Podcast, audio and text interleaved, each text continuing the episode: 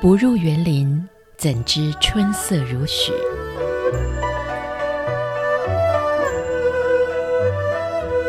不只是昆曲 Podcast。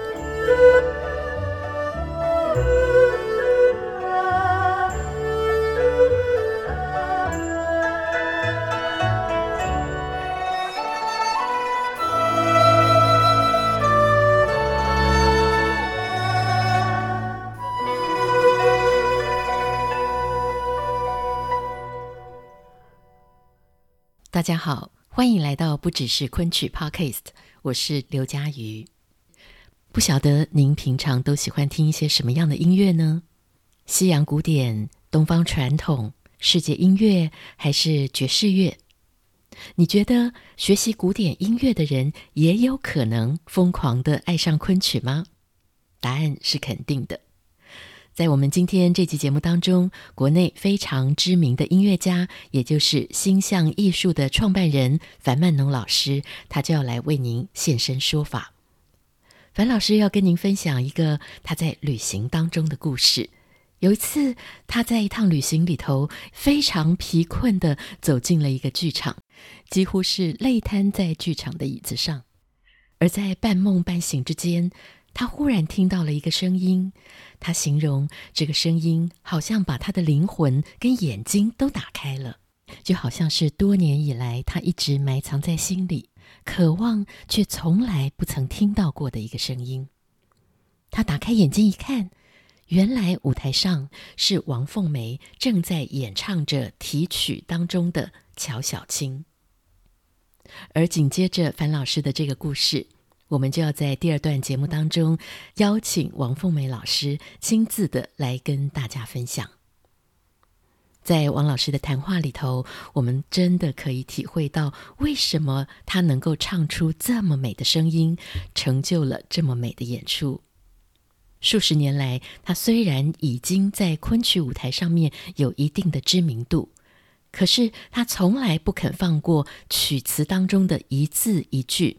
总是要一而再、再而三地推敲琢磨，甚至他会想尽办法突破自己在外观上面稍微有点丰腴的这个限制，来呈现出舞台上面那位体弱多病、弱不禁风的乔小青，演得让人心疼垂泪。这背后所付出的无数努力和所下的苦功，王凤梅老师形容这叫做艺无止境。而在他的字典当中，昆曲的表演艺术是没有“高峰”这两个字的。我们接下来就来听听樊曼农和王凤梅老师他们怎么说。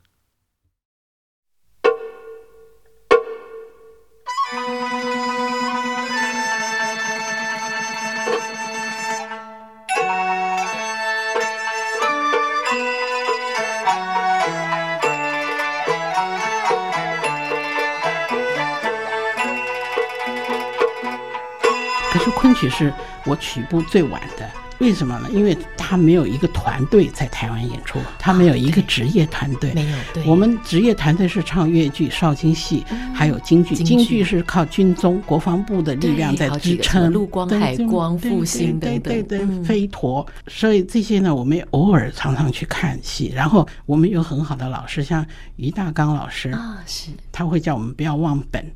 他说：“你们这些外国学了这些，可是你们都有能力，所以他当时会找了一堆精英去跟他上课，像汉生的黄永松啊，这些黄老师啊，奚松啊，还有这个吴美云啊，就是他们的总编辑，是。还有林怀民啊，嗯、林老师，还有许博允先生，他们要按时间去听戏。”啊，这个是他帮你们安排的进修课程，进修。所以我们同时间学习了西方的这个美学基础以后，再回顾中国的美学基础，其实在那个时间里面就是多姿多彩的产产生，所以才会去做了形象。就是说到一九八二八三年的时候。我们开始做国际艺术节，那是徐璐女士就跟我们提出来，那当时徐璐是天后，是没有没有人可以跟她的天后。天后，讲到她就要立正，对对对对，然后她就轻轻的跟我们讲说，我可不可以唱不一样的东西？哦，因为京剧他们一天到晚演，对，然后定期要演出，要慰劳三军的，嗯，可是我可不可以？参加艺术节的时候演不一样的东西，我们说，那你你请问你要什么？他就说他要演昆曲《游园惊梦》。哦，我们只是在书上看过，然后问了于大刚老师说，他就说笑眯眯的说呵呵呵笑说太好了，太好了，太好了。所以说那一次我们看的时候，那个昆剧的身段，嗯，有别于京剧。京剧如果一唱这个西皮二黄一拉拉的时候，就。站在那里有比手势，可是不大动了，对对对，身体不动，人就站定了。对，然后呢，可是昆曲呢，全部唱什么水袖的这样抛开，嗯，然后每唱一句有各种不同的身段，他不会站着唱，对，他是载歌载舞，载歌载舞的。我想，哦，哦这个难，你你不像你试试看，你如果一面唱歌一面跳舞，那个声音可能都会跑掉，有的时候如果剧烈一下就跑掉，对对对，对，所以说。在那个时候，我就也看傻了，我说我当然京剧也有它好听的地方，但是我觉得京剧当高亢一点，嗯同时它的那个火药味也比较重一点。我我个人的真的很对不起，就是我个人的一个看法。然后昆曲呢，它比较委婉，嗯，悠远。我觉得这个两个的特色用在不同的人物上面的时候，有各各有各的美好。可是后来。你根本不知道他唱什么嘛？你你想文言文就 你老师上课文言文你就不懂了。可是后来我们就泼出打出这个字幕来，一看那个字幕就唱词就傻眼了，就是如此的文藻之华丽，就是会抽一口气，就是那个文藻，然后让他这样子迂回婉转的唱出来，那样深远，然后还还踱顿言啊。真的，因为我们学音乐的可以知道说那个歌曲如何如何的不同，跟西方的各种的不同，加上那个文藻，就是要命的，要命的美。当然，真正的喜欢的时候，老实说，就是被老林第二去江苏省昆剧团到南京去看。大冷天，什么正月一月一号，我们就在那里。踏雪寻梅，就南京梅花最好看。说踏雪寻梅，大家都去。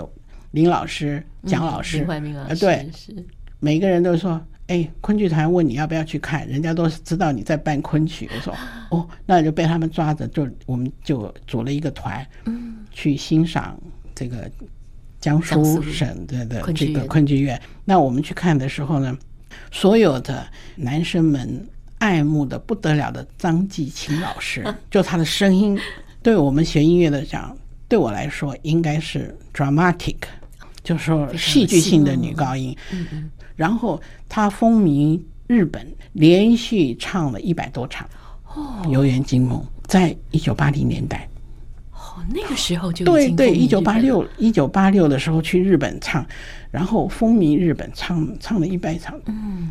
那么那个时候，张继青女士，其实我去南京看到他的时候，他正在做院长，因为他的身份地位很高，被要捧为呃最重要的代表人物。可他在我面前晃过的时候，他是穿穿那个藏青色的那个大衣，很朴实，非常朴实。那张继勋女士唱完了以后，走下了台。卸了妆，然后走到我们面前，我们没有一个人认识他，他是刚刚舞台上那个让我们如痴如痴的，对对，就是让我们瞠口结舌的，不晓得要跟他当时要说些什么。他在我们面前非常的谦卑的说：“啊，请给意见。”我们说：“哟，他要他要我们给什么意见？”隔个半年，我们就去看了这昆这个旅行呢。现在已经变成一个趋势了，就是跟着文艺活动表演去旅行，有这么一个。所以你想，我们在二十年前就开始有了一个旅行，就是叫做艺术之旅，常常会带朋友号召几个朋友一起去，因为那个时候香港的朋友呢就主办了这个昆曲之旅，嗯，叫做那个游江南看昆曲，游江南看昆，对对对，嗯、所以我们那个时候每年四月就开始组织起来，然后就大家一起就一起结党成群的，结党成群的就去看了，嗯、所以那个旅行也是这样子来的。OK，然后等到我去看了浙昆的时候，偌大的剧院里面其实没人的，因为我们都知道在早期昆曲演一场赔一场。偌大的一个剧场啊，非常的非常的清冷。那我们是从国外去香港，特别特别去看他们演戏，奉上我们应该要出的这个费用。所以呢，他们也很认真的在舞台上演。可是当地是真的没人，那就我们一个二十几个人的团，你像那个位置可以坐一千人，我们分散 随便乱坐的，一个人坐十几个的，对对对，就远远看着，我就累得不得了了，就想说很累。然后灯光已经就是远远的灯光，他们不是很好的灯光，就灯亮了给你演，因为那那个时候条件很差。那我就坐在一个人坐在那里，就开始就开始累了，眼睛就沉下来。突然呢。我觉得我听到某一个声音在耳朵里，然后那个声音呢，慢慢就把我的灵魂跟眼睛就打开了。哇！我觉觉得那个声音，因为我很热爱声乐，那个声音就是我很可能在向往中里面最希望听到婉转、温婉，然后深远、清丽而要脱俗那个声音。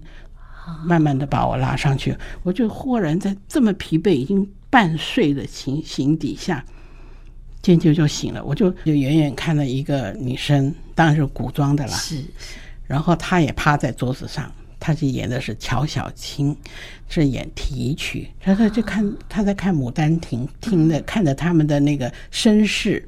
那么如梦如幻，然后感叹自己的身世。他是一个人独唱半个小时，四十分钟没有停过。那我也不知道他唱什么曲子，可是就是这样子吸引我。然后我从这样子坐起来，然后我开始后来发现我的脖子就伸到前面的座位，因为我就希望耳朵一直这样子接近他这样。然后我就看到我心目中希望获得理想的那个。所谓的中国美的那种深远而脱俗、婉转娓娓的到来，诉说他的情感跟意境。所以我那个时候说：“哇，原来大家把昆曲称赞成这样，果然有他的本事。”就是说，他就一个人独唱，哎，没有舞蹈动作。那我就那天醒了以后，我就开始爱上这个老师，就是王凤梅。是，然后我到了。后台去看她，哇，卸下妆来，大美女这样子。那对我来讲，她是比较属于，如果说西方音乐的来的范畴来讲，她是抒情女高音。嗯，然后她们冬天是长冻疮的耶。我的我心目中的第一女高音，拜托她给我秀她的冻疮给我看。因为你知道那个，你去了以后你就知道说，辛苦的。江北就长江以北才有暖气，对对对，长江以南是没有的。所以杭州的这批，我心目中最伟大的这个艺术的承传者是人家长冻疮，冻 在手上。的环境下对对对，所以我是非常非常的心疼这些大艺术家哈。所以慢慢的，因为跟着他们，我喜欢了昆曲或是有。很多因素带入门的，当然我也很感谢林怀民 把我一脚踢进去的，说哎，快点，然后慢慢。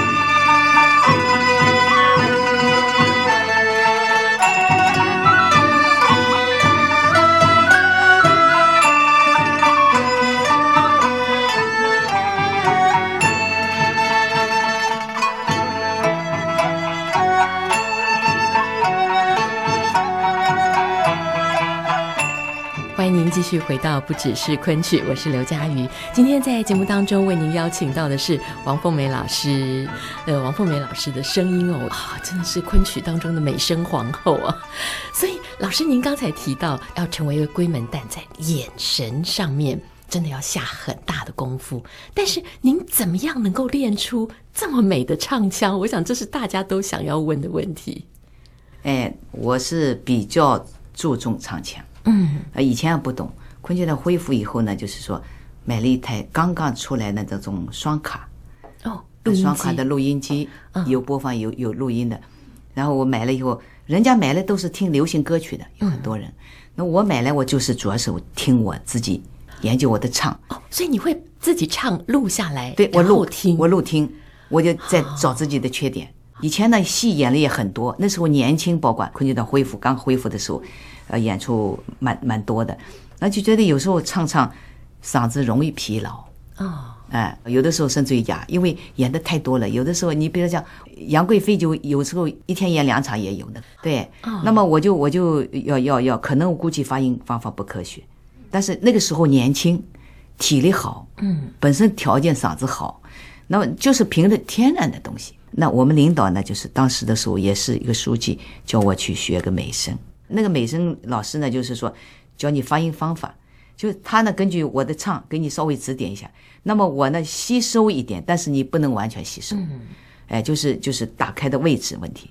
那么我后来就是买了个录音机，自己去练唱，包括咬字形腔，我都自己对自己有要求。嗯哎，录录录录。本来呢，我有一个缺点呢，就是说我真假嗓结合不好，就是在过程当中到哪个高腔了上不去，你要要要要要变假嗓了，转换的时候就是有时候很比较明显。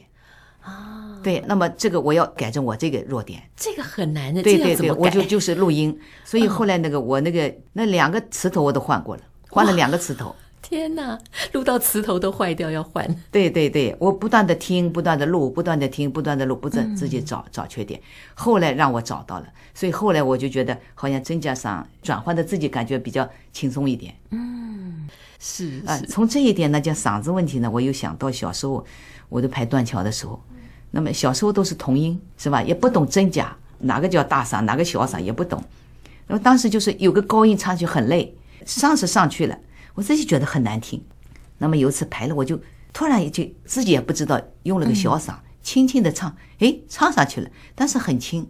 那么我自己觉得好像哎能唱上去了，不累。嗯。那么我后来自己去动脑筋想，什么原因？哎，这样，那我就练练练练，慢慢慢慢练练练练，假嗓就宽一点起来了。哦，所以假嗓也开始很细很细，可以练宽的，可以练宽的。包括我，我觉得塑造人物一样的。你比如说，我正旦戏也唱，唱正旦戏的时候，我就我的位置要往后移了。嗯，因为她是中年妇女，又是贫困的，不是那么甜美，演的都是悲剧苦。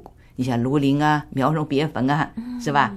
那么这个要要这个人物的情感要嗓子要变了，位置往前移。那我演唱杜丽娘游园惊梦，我就音色要往前送了，让她年轻，觉得很纤细的感觉，所以她的年龄就清楚十六岁的。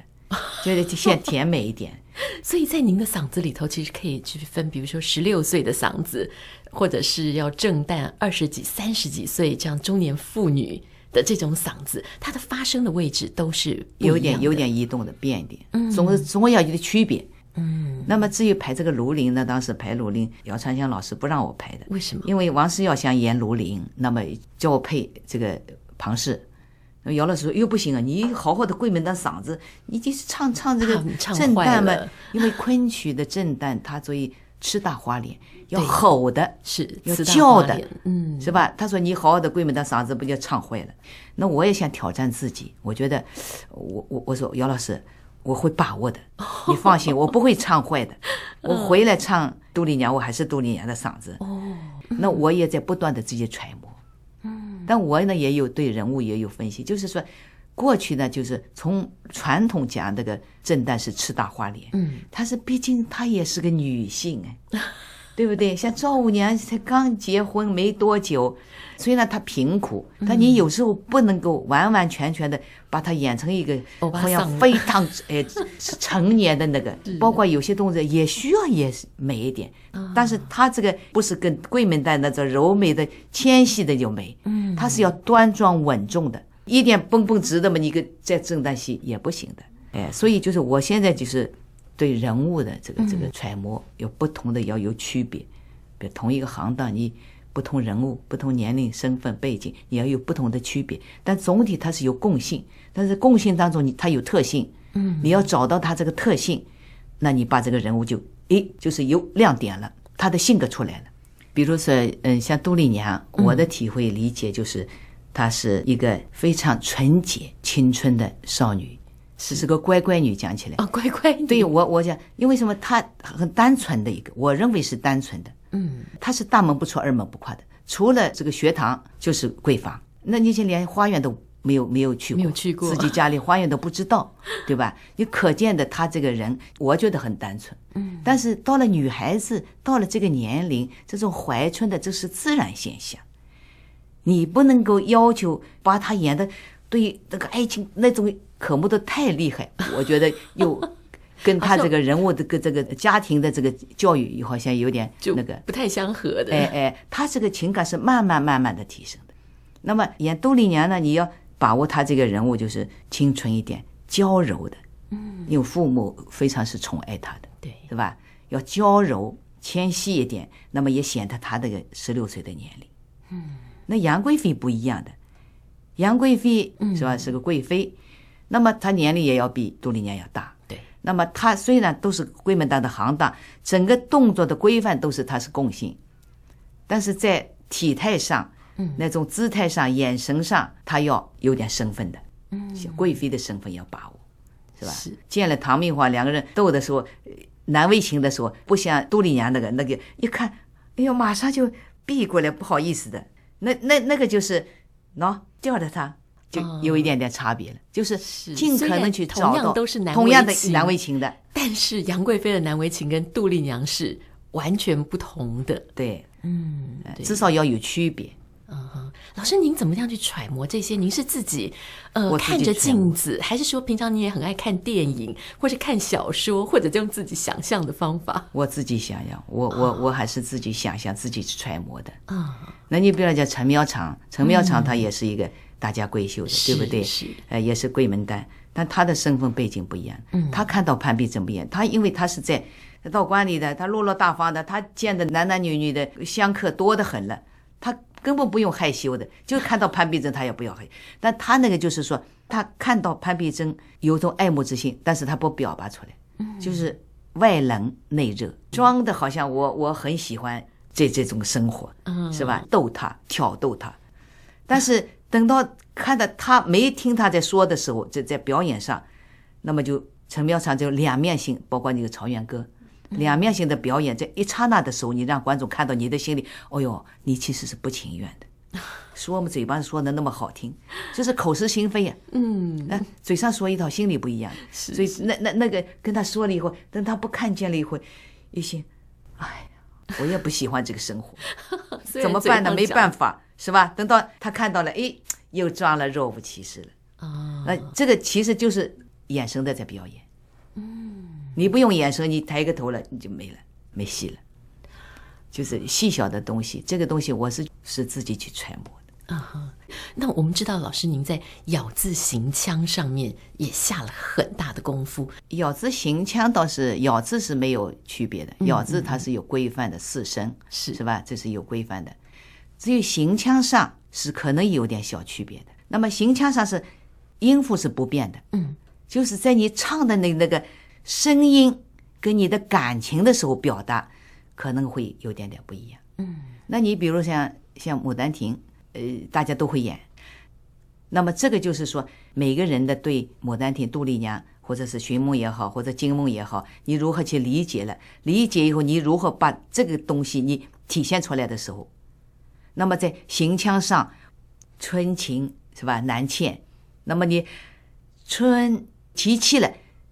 情这样来以后，就感觉内心的这种，呃，哦，带点深度，不是春情，春情难欠，是吧？那就是说，感情从内出来以后，春是感情出来，哎、然后春的这个春情就是他这种怀春的，嗯，是吧？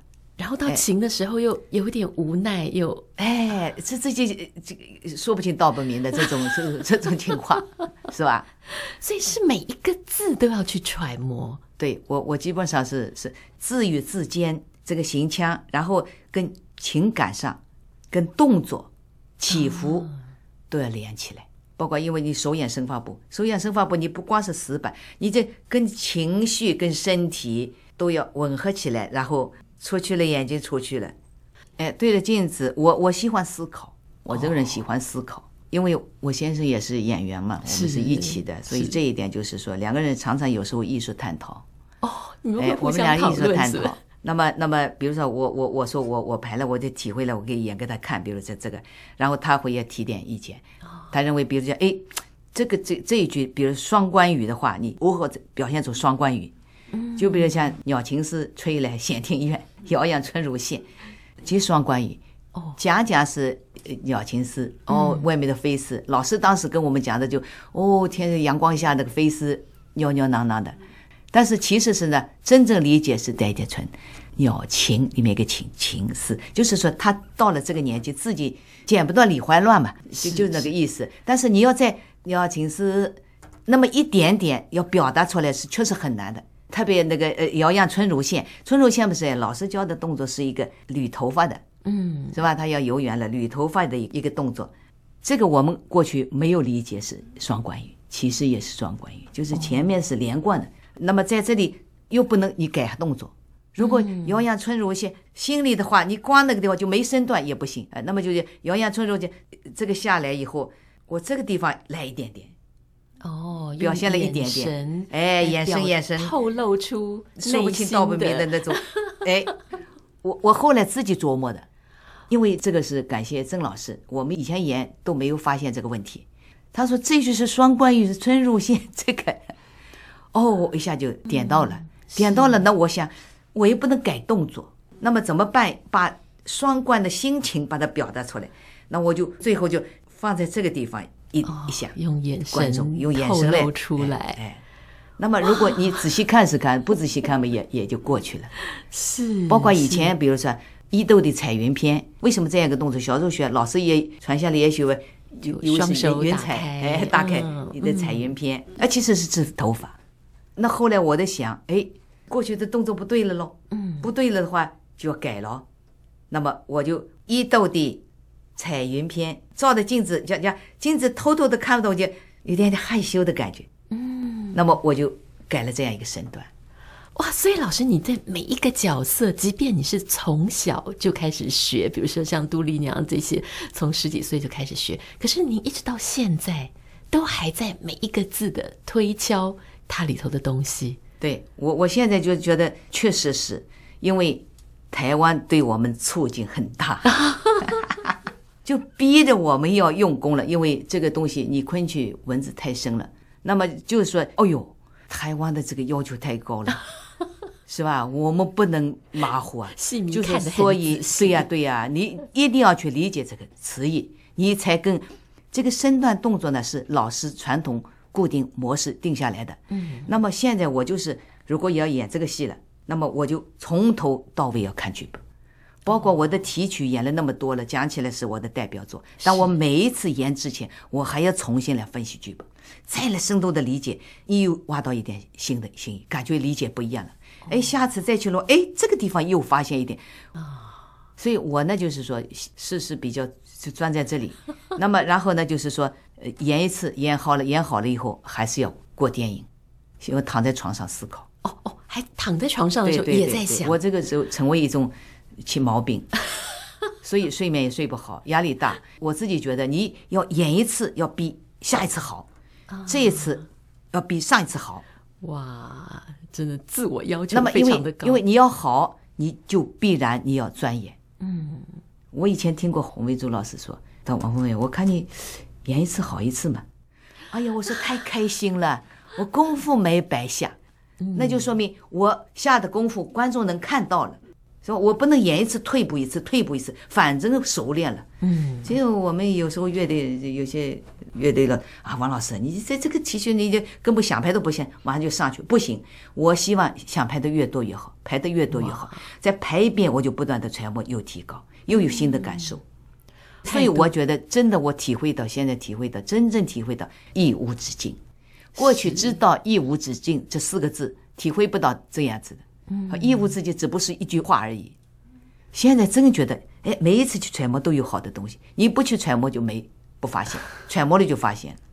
是是哇，听老师这样讲，我们都非常非常的感动哦。因为老师已经是在当代这么重要的一位昆曲的艺术家，却还是这么虚心的面对昆曲，每一次都当成一个学习的历程。难怪老师刚才说，在昆曲的领域里头，你后来发现是叫做没有高峰，对，没有高峰的，真的觉得永远攀不完的，嗯，真的觉得自己好像很不够，很不够。我总要剧本，然后唱。那么，哎，这个理解到这个唱这个情感，我就把它有些唱腔轻重啊、声张啊，也会有一点点小变动。我觉得很高兴哎，发现一个东西啊，好开心哎，好像是这样的。嗯，有没有其中哪几个角色曾经让你躺在床上，让你失眠很多夜的？不叫失眠很多夜，我反正一排戏，我这个人就会瘦。哦，什么原因呢？就是。又脑筋动得多，自己给自己压力。嗯，因为我自己觉得哦，你不能因为观众喜欢你，我就随随便便对的。我一个自己觉得要对得起艺术，要对得起观众。那么确实是每一次自己尝到甜头，揣摩一次有新的东西，所以不去找戏。对呀，你不找戏就找不到戏了。这个就要自己找的。所以要去找戏，对，才会找到戏，对呀，不是只是按照剧本或者按照老师教的来做。对对对对对对。打个比方，就是提取，提取，提取开始排的时候，其实提取我自己认为这个人物跟我不太吻合。为什么？从体态上，不说别的，我是属于健康型的，不属于是。呃，纤纤弱型的，因为因为这个乔小晴呢是一个弱女子，嗯，她也生病了，就是有病态的啊，很弱的这种，很可怜的，嗯，对不对？那么想想我不像的，就是因为我觉得演杨贵妃是我我比较从形体上是像的，那么我我当时在想，哎呀，如何去把握这个这个这个把它这个演好？那么首先一个，我从体态上。比较胖了，我如何去测？嗯、那么就在动作上给观众，这是一个从外形的哦，你也想办法让自己健康的外形变得很鲜弱，对对对，对，每天照镜子，我家里有 镜子的，我一边唱一边的，我就对着照镜子，呃，唱的这个动作怎么样？一定要扭到什么程度？我要掌握到哪哪个地方用多少斤，用了多少斤？呃，我每一次摆好了，我就好就到这里了，掌握了我就基本上固定。还有一个唱就是根据情感去唱。那么另外一个就是，特别是他病态的，如何去体体现他的病态？我虽然胖，胖的人也会生病啊，对不对？那我去就就是去体验、想象人家生病的人，这个有气无力的，的身体没力没没力气。但是舞台上你全部没力气也不行。那么就是从身段上，身体跟手头臀部。是是，那么这样病态，自己要感觉，哎呀，全身无力，哎呀呀，好像站不住的感觉。那么自己找这个身上的这感觉掌握。那么还有一个反映我不是非常健康的，就是是一个弱女子的。还有主要的一点就是情感，对人物的掌握的情感表现，挖掘内心的东西。是，就我我喜欢挖掘内心东西。后来姚老师说：“这个是冷戏，你要稍微快一点，不能太慢了，慢拖沓了，人家都抽抽签了，抽签就是走人了。人了”是，当时说：“哎，你只能演二十五分钟，不能超过了。”嗯，那已经删减了。那我第一次后来演了以后就，就就超过了两分钟，因为我去挖掘在过程中的内心的独白，那个过程，后来。超过了，哎，姚老师觉得很好，蛮好的，反应很好，也没有人抽签，没有人是抽签，是吧？后来听说的效果就是，人家是屏住呼吸，呼吸在看我，生怕漏掉一个眼神，生怕漏掉一个动作，是，就是观众全神贯注了，全神贯注了。那么这个反应回馈到我这里，我很高兴，然后我又得出一种舞台经验来，我觉得，哦，原来你只要你投入。你首先要感动自己，你自己不感动，你感动不了观众。就是演悲哀的也好，喜的也好，你要从真正的从内心，就是过去说哦，你用心演戏哦，用心就是用功演戏。其实我这个用心，我是觉得真的用心去演戏。有的是演演一场演下来很累，特别演那种。就悲哀的，嗯，兴奋的情绪好一点，嗯，哎，悲哀的那是很累，真的，就是完全心里都 掏出来给你看了，对对对。哦，我终于知道为什么安琪老师说他们一群人非常非常累，转机转车，结果到了剧场里头，本来大家都觉得要睡死了，但是看到王凤梅老师的戏的时候，每个人都全心投入，而且开始哭，跟着你入戏。今天终于知道为什么，因为王凤梅老师是用心演戏。那么，我们也当然希望所有的听众朋友们，当我们在看戏的时候，我们也要用心看戏。好，我想今天真的非常非常谢谢王凤梅老师来跟我们分享，我们也谢谢您为昆曲的艺术付出这么多，谢谢老师，谢谢谢谢大家。